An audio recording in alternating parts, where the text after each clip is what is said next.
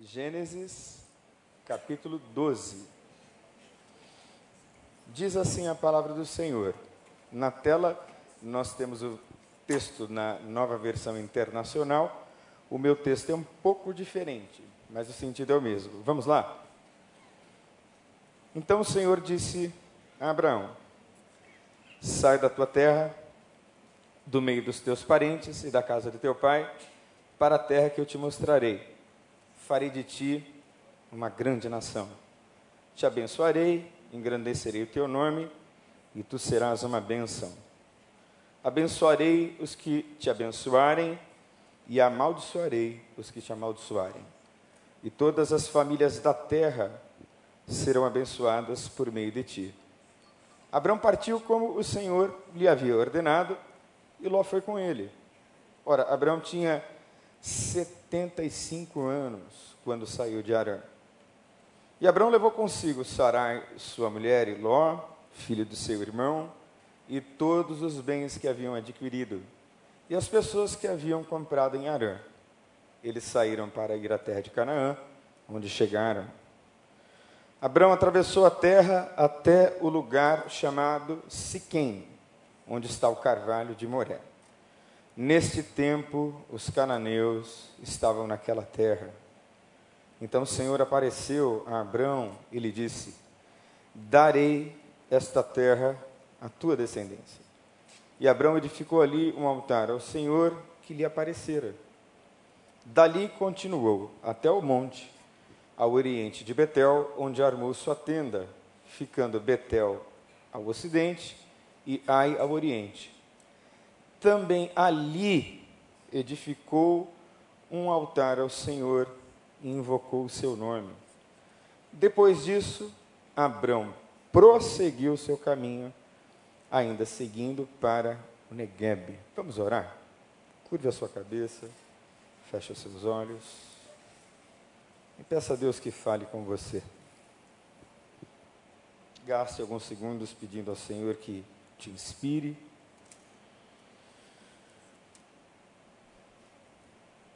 pedindo ao Senhor que transmita um recado vindo da parte dele ao seu coração.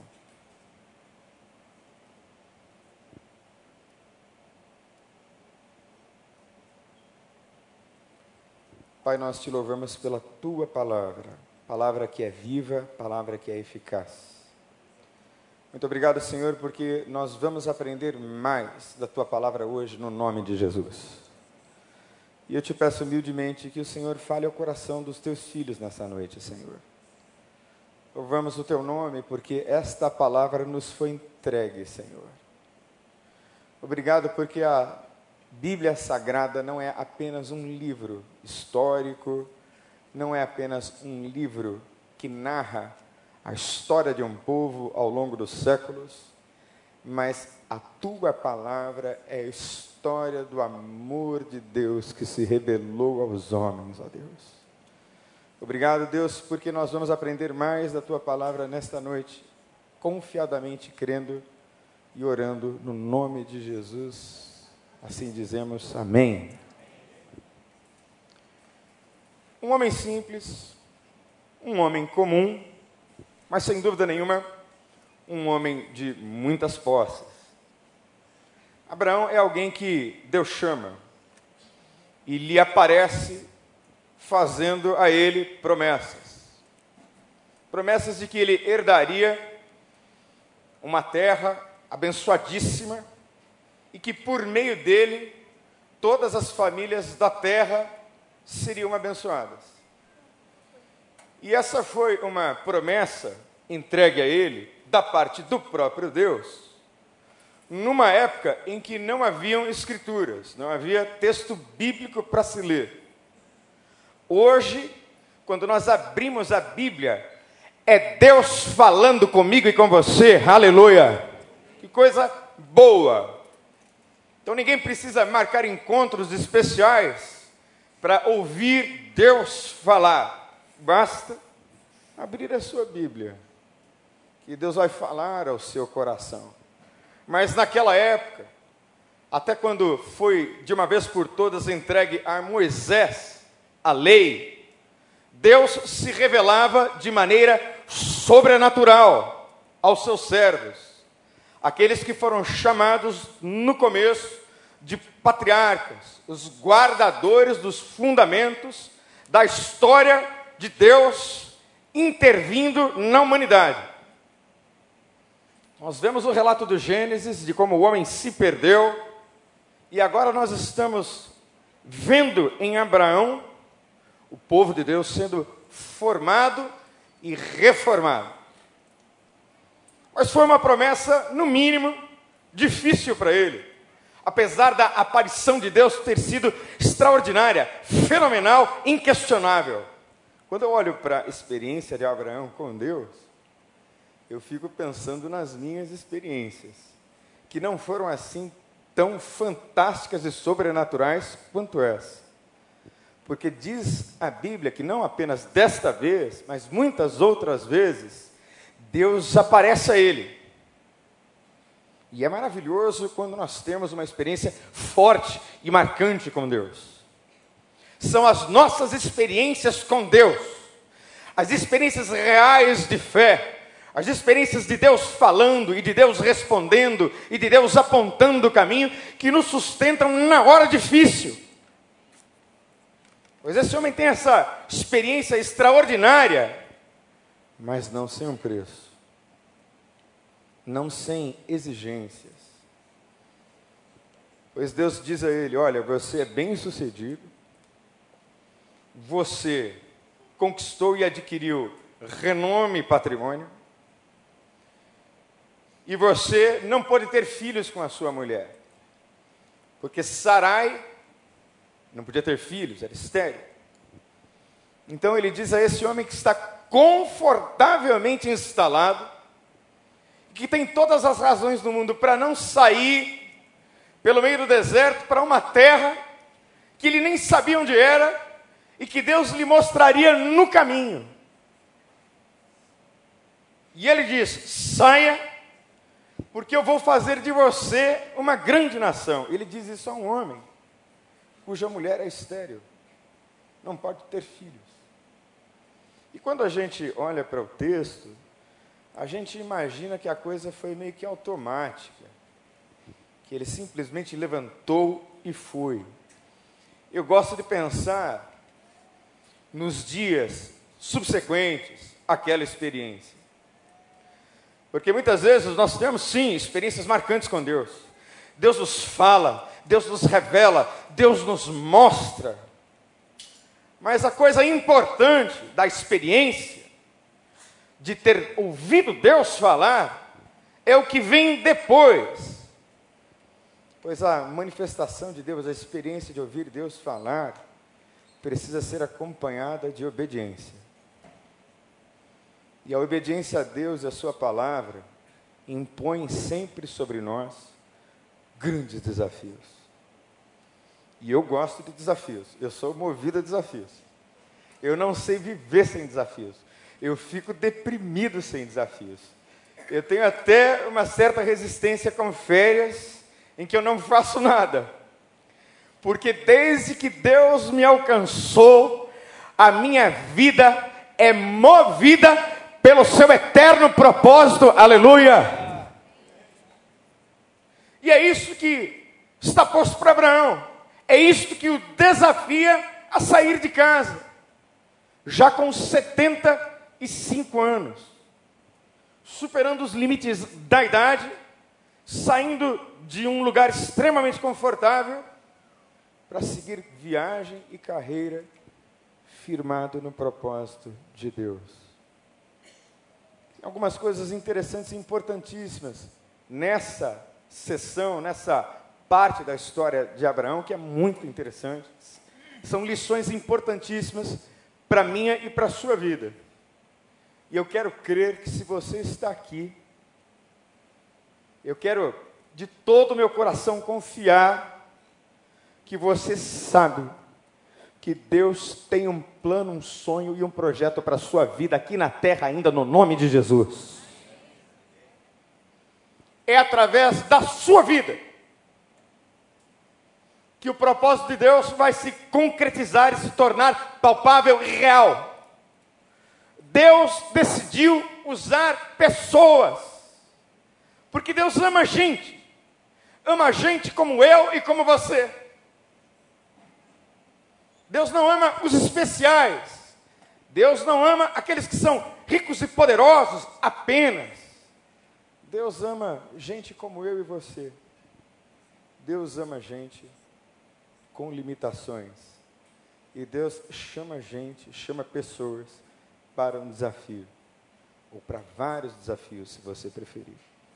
E a primeira coisa importante que eu extraio dessa parte das Escrituras, desse texto tão maravilhoso, desse chamado que Deus faz a Abraão, é que a primeira coisa que deve impulsionar a gente é que nós precisamos ter a convicção de que nós estamos ouvindo a Deus e que estamos crendo que Deus de fato fala. Diferentemente de Abraão, Deus fala às vezes nas cenas simples do dia, nas coisas que vão acontecendo de maneira corriqueira. Como eu disse no começo, eu vou repetir novamente, eu gostaria muito de ter uma experiência assim, fenomenal, sobrenatural, absolutamente fantástica, extraordinária, como teve Abraão no início da sua jornada espiritual. Até agora não aconteceu. Quem sabe um dia acontece. E eu tenho certeza que isso vai edificar a minha fé. Mas eu ouço Deus falar toda hora. Eu não sei você. Deus me fala na Sua palavra, mas Deus também me fala nas cenas do dia, de modo que eu não preciso, necessariamente, de uma grande experiência sobrenatural, fantástica e pirotécnica para ouvir Deus falar. Porque Deus fala. Deus move o nosso coração nas cenas simples do dia. Eu fui para Teresópolis por um breve período de férias com a minha família. E quem conhece Teresópolis, conhece a feirinha de Teresópolis. Quantos de vocês do sexo feminino conhecem a feirinha? Levantem as mãos. Gente, 90% das mulheres conhecem a feirinha de Teresópolis e os homens, coitados. Quantos homens conhecem a feirinha de Teresópolis? Diga misericórdia. Misericórdia. Mas somos nós para a feirinha de Teresópolis. E as minhas meninas se dispersaram no meio daquelas barraquinhas que tem de tudo para se comprar. E eu fugi com a minha pequena para um shopping para tomar um café num lugar ali mais escondido. E aí apareceu um rapazinho vendendo um almoço. E ele dizia: Boa tarde, senhor. O senhor já almoçou? Eu disse: Não, ainda não. Eu não estou com muita fome. Olha, aqui nós temos um filé parmegiana maravilhoso. Ele vem com fritas, arroz, farofa e mulher campanha. Olha, é um filé à parmegiana de alcatra. Fritinho na hora, o senhor vai gostar, maravilhoso. Mas ele fez um marketing tão fantástico daquele filé parmegiana que eu comecei a ficar com fome. E eu disse para o rapazinho, quem sabe daqui a pouco e tal, brincando assim com ele. E aí ele me disse assim: Ó, esse almoço não é conversa de vendedor, não. E aí eu olhei assim nos olhos dele e perguntei o seu nome. Ele, Qual o seu nome? Ele me disse Natan. Eu disse assim, Natan, todo vendedor precisa conversar. Então eu não estou de maneira nenhuma, né? querendo inibir a sua conversa de vendedor. O vendedor precisa conversar. Mas deixa eu dizer uma coisa para você. Venda o que for na vida. Seja sempre honesto acerca do que você está vendendo. E eu vou te dizer uma coisa, meu querido. Se você for honesto em tudo que você se propõe a fazer na vida, você vai voar muito alto. E o menino olhou assim para mim assustado. Ele disse: O senhor, muito obrigado, meu senhor, muito obrigado. Me chamava de meu senhor o tempo todo. Um menino de 16 anos. E eu fiquei conversando com ele. Simone pede café, pede mais algumas outras coisas. E aí eu decidi pedir o filé parmejana. E estava de fato fantástico, maravilhoso coisa boa, clima frio, Teresópolis, que coisa maravilhosa. As minhas meninas comigo, eu tenho três mulheres. Verdade. Uma é a minha esposa, que está aqui, que é a morena mais bonita dessa igreja do Rio de Janeiro, do nome de Jesus, amém. Quem pode dizer amém, diga amém. Olha aí. Muito bem. Muito bem. E estava também com as minhas duas filhas, a Nicole mais velha, de 21, e a Sofia de 9. Todos no filé parmegiana, fiéis. No final elas foram embora, e aí eu fiquei para pagar a conta, claro. E aí me veio Natan, feliz da vida, e me disse: ah, O senhor pode pagar em dinheiro? E eu disse: Mas por quê? É porque se o senhor pagar no cartão, ah, eu estou aqui o dia todo, o senhor é o primeiro almoço que eu, que eu consegui vender. Então eu não vou pegar a minha comissão. E eu disse assim para ele: traz lá a máquina, que eu vou pagar no débito a conta e eu vou te dar uma gorjeta por fora. E ele foi todo feliz lá para dentro. Voltou com a maquininha. Quando eu terminei de pagar, eu tirei uma nota de 50 reais e pus na mesa. O menino arregalou os olhos e disse: Meu senhor, muito obrigado. Muito obrigado, muito obrigado. Que coisa maravilhosa.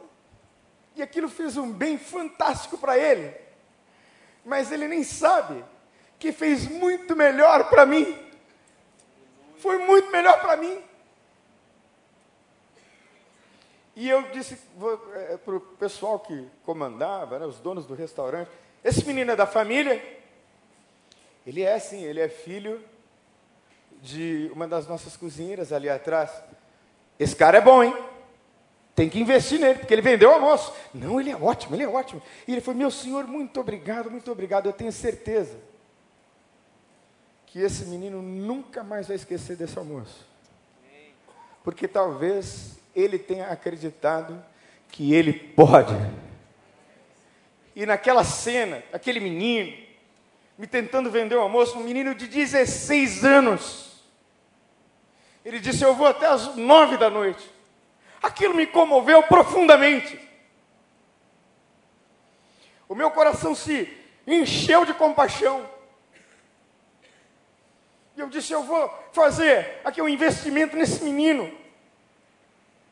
Porque eu creio sim que ele pode chegar muito alto.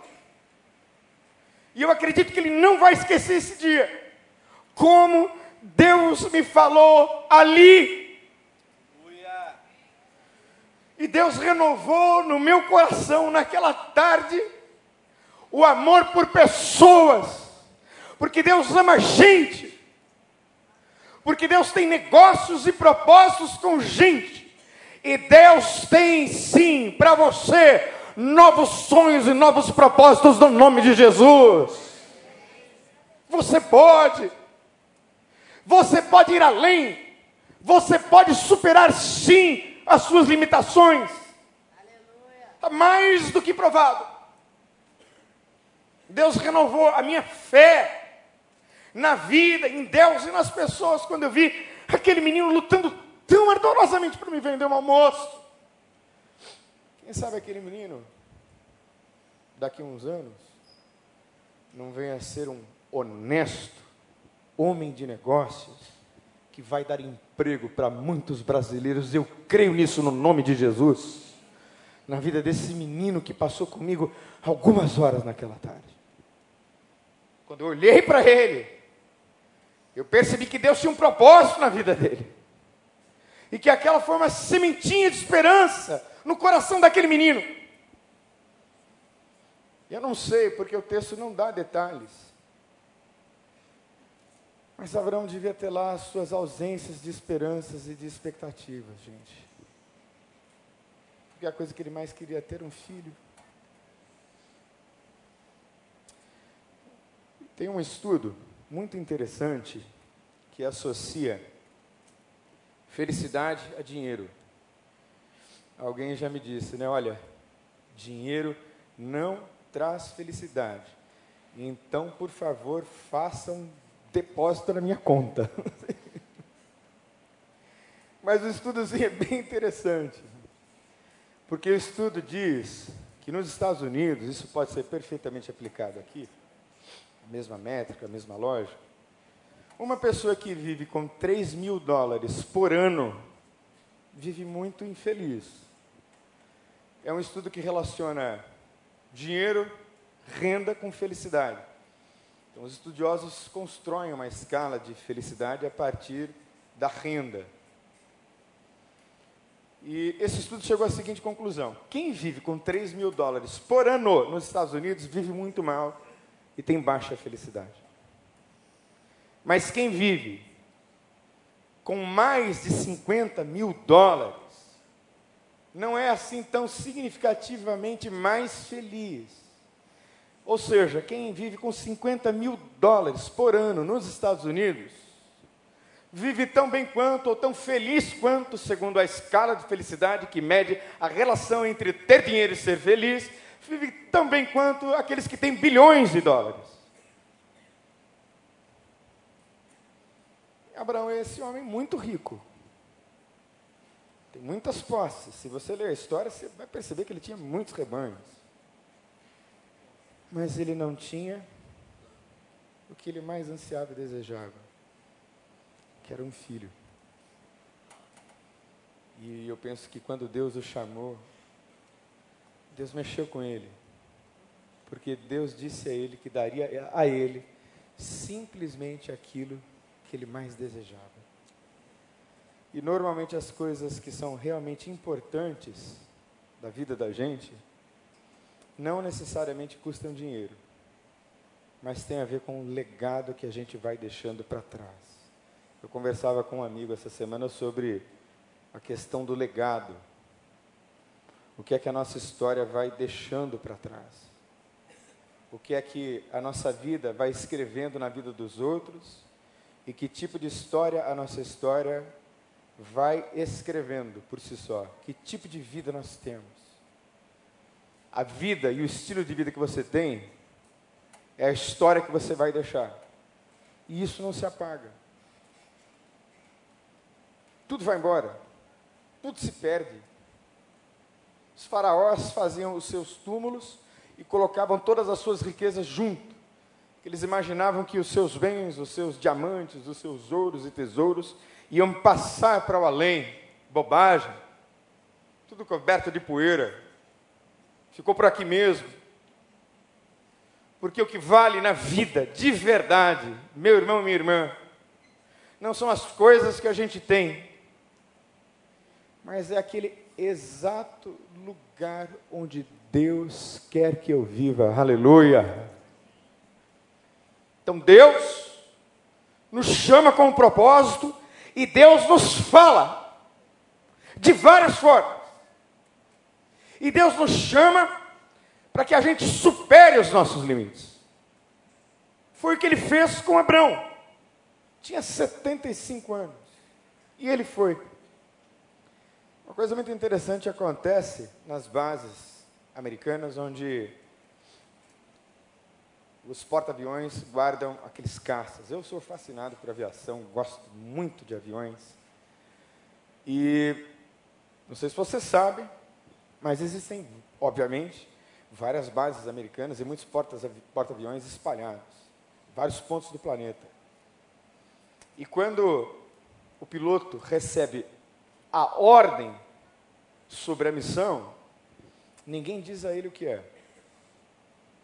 Ele primeiro corre, porque ele já está preparado para correr, ele corre, sobe no caça, o caça decola, e só quando o caça decola em voo é que ele recebe o norte, ele recebe o plano. Então eu quero te dizer, meu irmão, minha irmã, a você nessa noite, no nome de Jesus. Você que gosta assim de coisas muito bem explicadinhas. Você que gosta das coisas nos mínimos detalhes, deixa eu frustrar você um pouquinho. Deus não vai te dar detalhes. Deus vai mandar você levantar e ir. E enquanto você for, eu posso te garantir que Deus não vai deixar você sem direção no nome de Jesus. A missão vai se descortinando na medida em que você vai, na medida em que você obedece. E aí, com essa esperança de que ele seria pai de uma grande nação, com esta fé, com esta esperança, ele pega e sai, e vai, e ele vai indo. Não sei se você percebeu no texto, há várias paradas, paragens de Abraão. Ele caminha um pouco, para, constrói um altar, ora, Deus lhe fala e ele segue caminho. E ele vai seguindo, e ele vai seguindo, até chegar à terra prometida.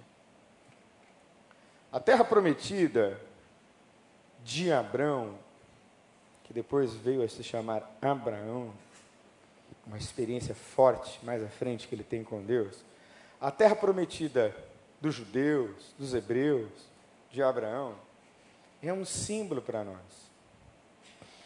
Que tipo de símbolo, que tipo de imagem? Qual é a sua terra prometida? Hum? Qual é a sua terra? Quando você deita o seu a sua cabeça no travesseiro, qual é a sua terra prometida? Qual é? O seu espaço da promessa, o seu lugar da promessa. Eu tenho os meus. Eu tenho as minhas imagens de terra prometida. E são essas imagens da terra prometida que eu sei que Deus vai me dar. É que me mantém caminhando no nome de Jesus.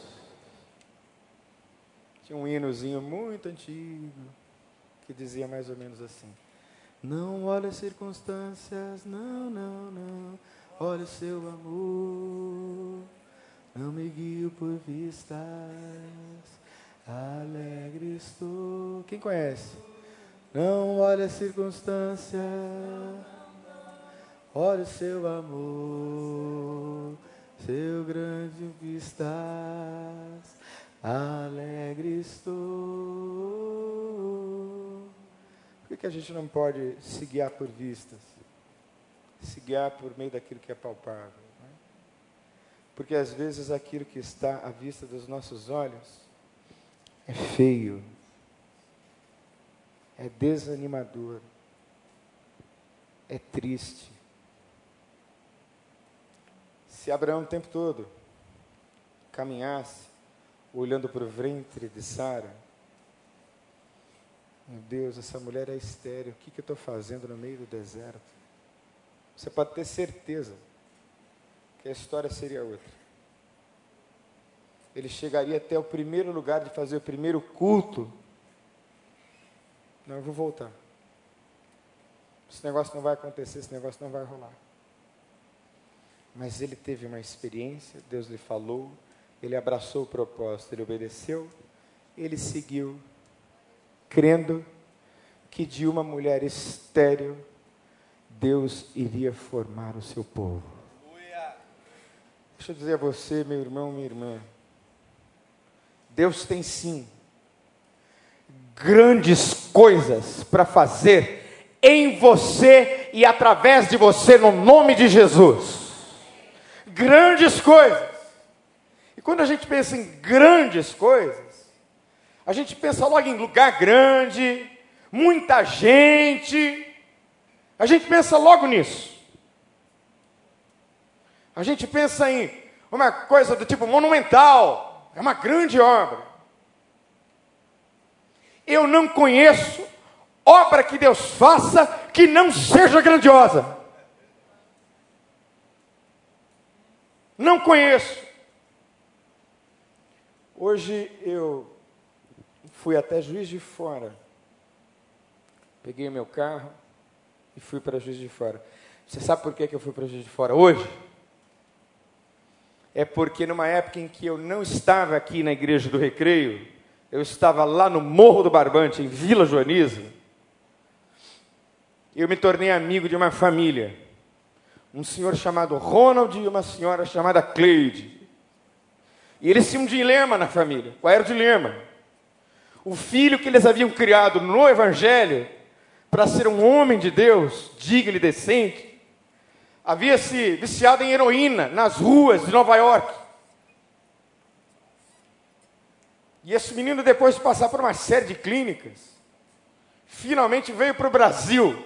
E eles me encontraram e me disseram: Você pode pastorear e cuidar do nosso filho lá no Brasil, que a gente está longe, a gente não pode ficar indo o tempo todo.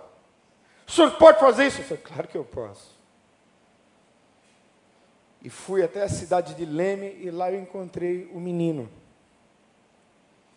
Logo nós conversamos, ele estava querendo retornar para os Estados Unidos. Ele tinha uma namorada, uma menina russa, linda. Me mostrou a foto da menina.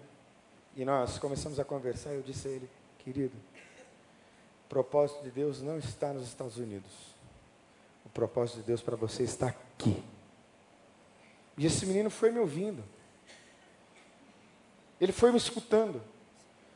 E foi percebendo em mim uma referência de Deus para a vida dele.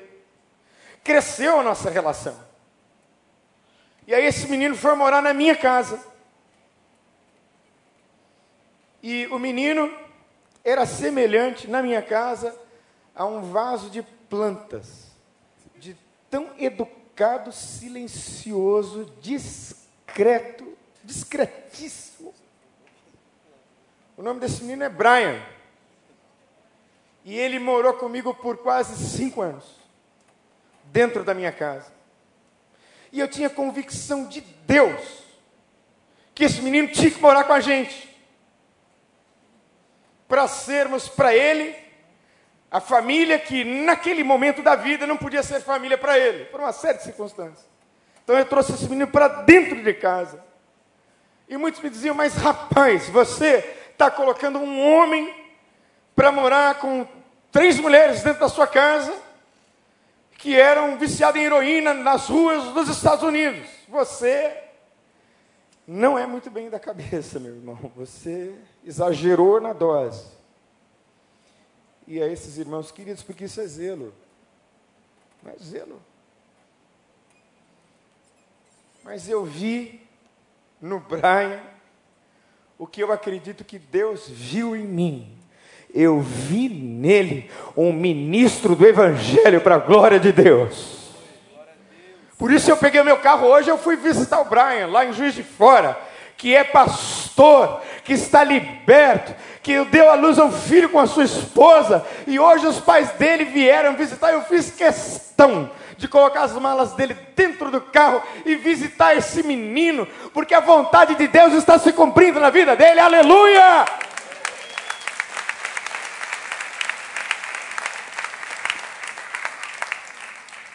Alguém precisa crer em Deus. E eu disse isso alguns domingos atrás. Crer em Deus implica em crer nas pessoas.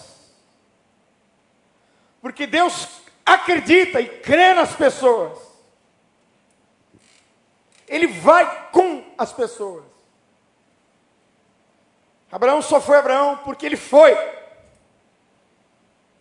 Por isso é que ele foi Abraão, porque Deus foi com ele.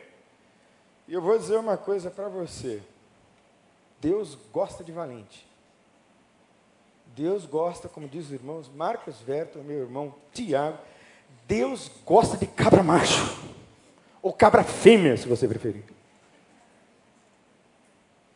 Não é a Amélia que é a mulher de verdade, não, minha irmã. É você que é serva do Deus Altíssimo no nome de Jesus.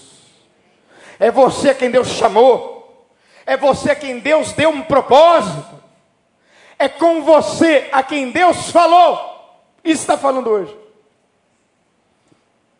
Qual é a sua terra? A sua terra prometida. E o que é que enche o seu coração de esperança? Hum? Deixa eu orar com você. Vamos fechar os olhos. Fecha os teus olhos.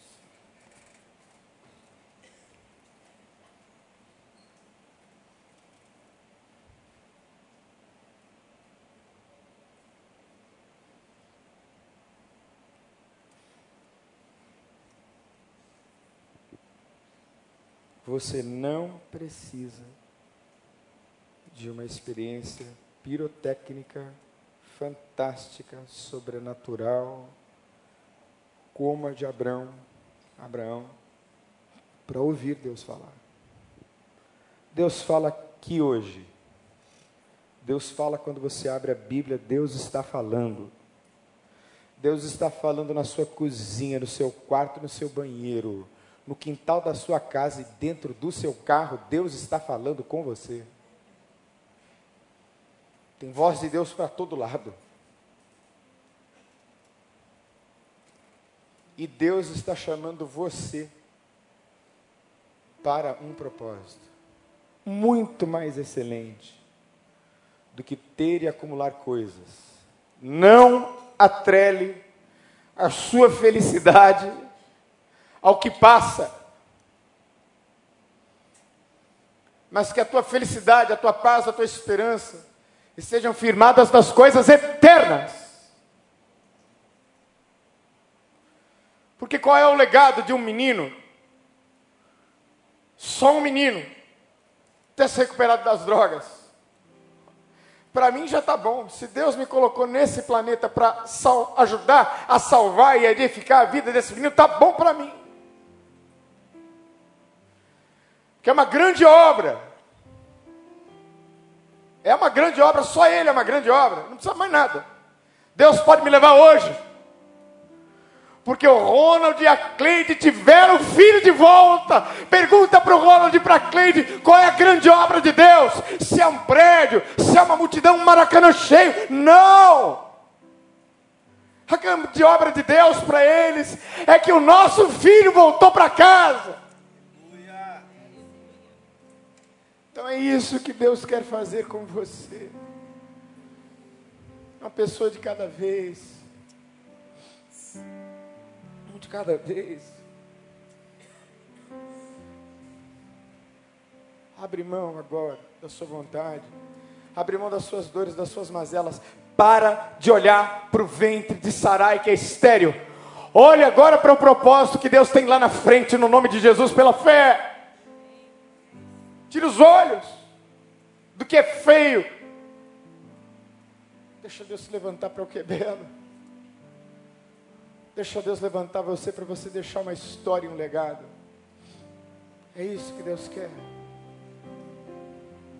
Se Deus falou com você e você gostaria de se render a Jesus Cristo, se render ao seu propósito, talvez você seja cristão, sim mas tem um momento de rendição maior, e é hoje. Se Deus falou com você, você gostaria de orar comigo? Levanta sua mão assim, bem alto. Glória a Deus, pode abaixar. Vamos levantar e cantar essa canção? É possível? Uma nova história Deus tem pra mim.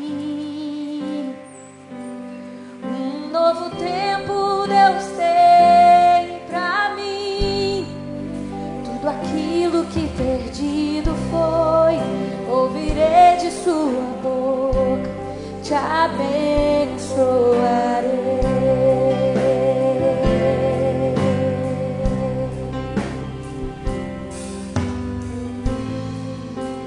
Sai de tua tenda, ó filho meu, te mostrarei as estrelas do céu. Sai de tua tenda,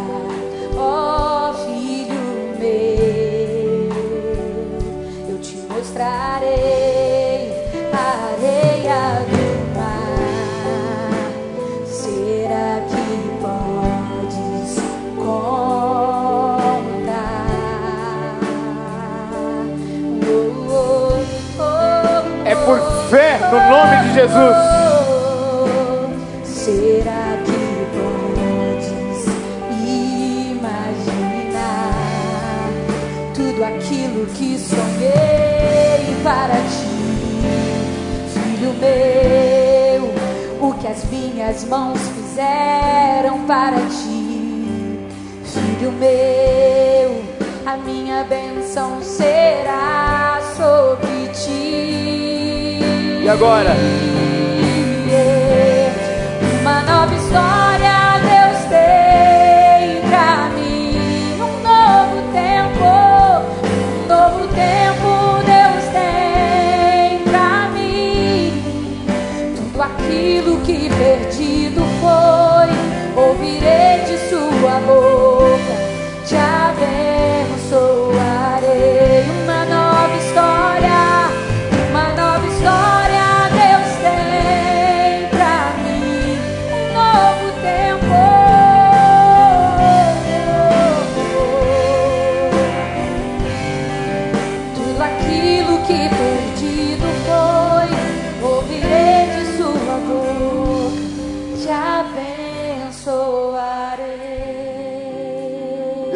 Você, sai do teu lugar, vem cá agora. Em nome de Jesus. Se nessa noite Deus ministrou seu coração de uma forma muito específica, especial. Você levantou a sua mão, vem cá. Deixa a gente orar com você. Sai do seu lugar, vem para cá. A gente vai cantar mais uma vez esse refrão. Enquanto a gente estiver cantando, vem para cá, vem. Deus tem algo grandioso para fazer na sua vida, no nome de Jesus. Sai aí do seu lugar e vem para cá. Uma nova história Deus tem pra mim, Vem cá. um novo tempo. Você que Deus quer receber a bênção de Deus e a promessa, vem cá, no nome de Jesus. Tudo aquilo que perdido foi, ouvirei de sua boca,